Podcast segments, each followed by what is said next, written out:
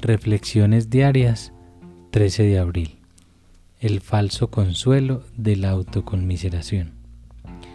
La autoconmiseración es uno de los defectos más infelices y que más nos carcomen que conozcamos.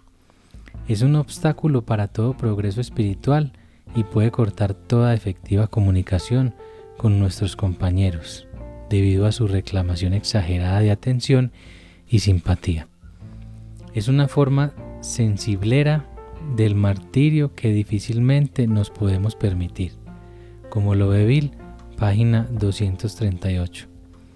El falso consuelo de la autoconmiseración me saca de la realidad solo momentáneamente y después exige como una droga que yo tome dosis cada vez mayores. Si yo sucumbo a esto, me puede llevar a una recaída en la bebida. ¿Qué puedo hacer? Un antídoto eficaz es ponerme atención, aunque sea muy ligeramente al principio, en otros que son verdaderamente menos afortunados que yo y preferiblemente en otros alcohólicos.